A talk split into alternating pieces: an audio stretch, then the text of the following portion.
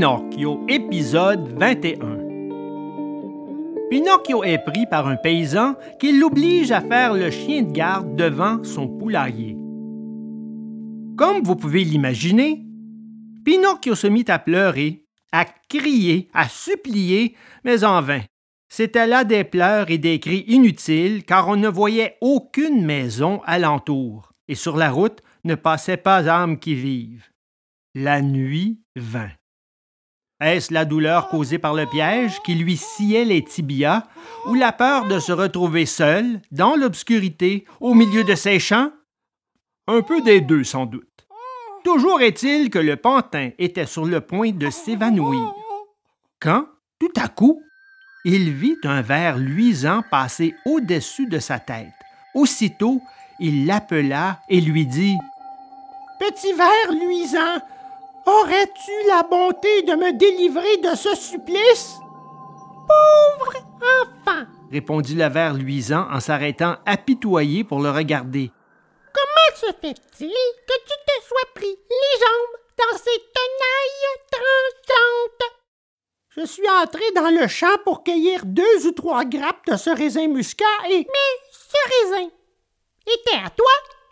Non. Et alors, qui t'a appris à prendre le bien des autres J'avais faim. La faim, mon garçon, n'est pas une raison suffisante pour s'approprier le bien d'autrui. C'est vrai, c'est vrai s'écria Pinocchio en pleurant.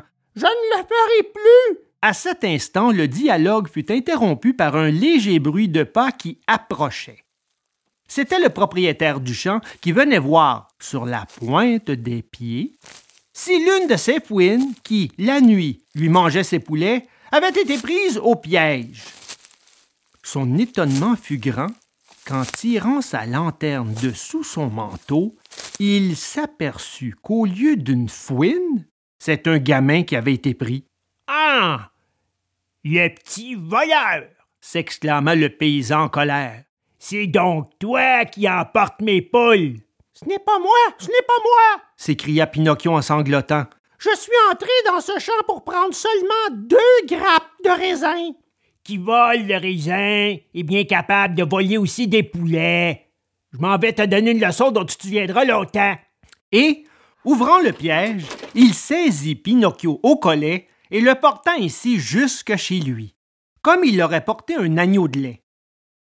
Arrivé devant la maison, il le flanqua par terre et, lui mettant un pied sur le cou, il lui dit Il est tard maintenant, et j'ai envie d'aller me coucher. Nous réglerons nos comptes demain. En attendant, comme mon chien de garde est mort aujourd'hui, tu vas tout de suite prendre sa place. Oui, tu me serviras de chien de garde. Aussitôt dit, aussitôt fait.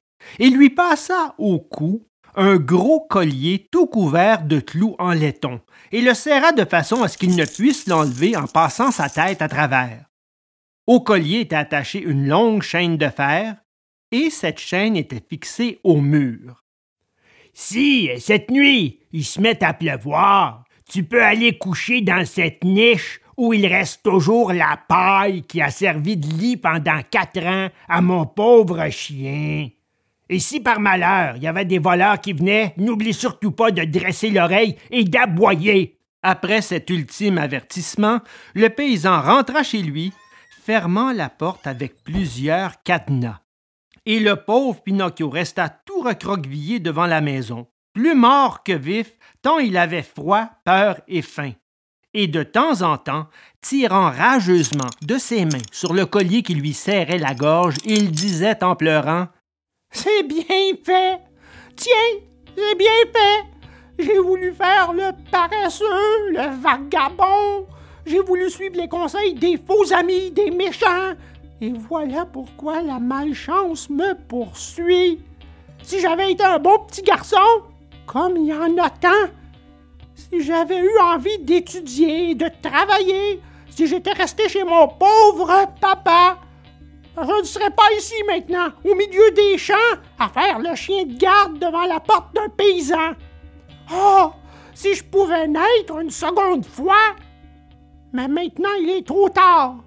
Il faut prendre patience. Après ce petit monologue libérateur, qui lui était vraiment sorti droit du cœur, il entra dans la niche et s'endormit.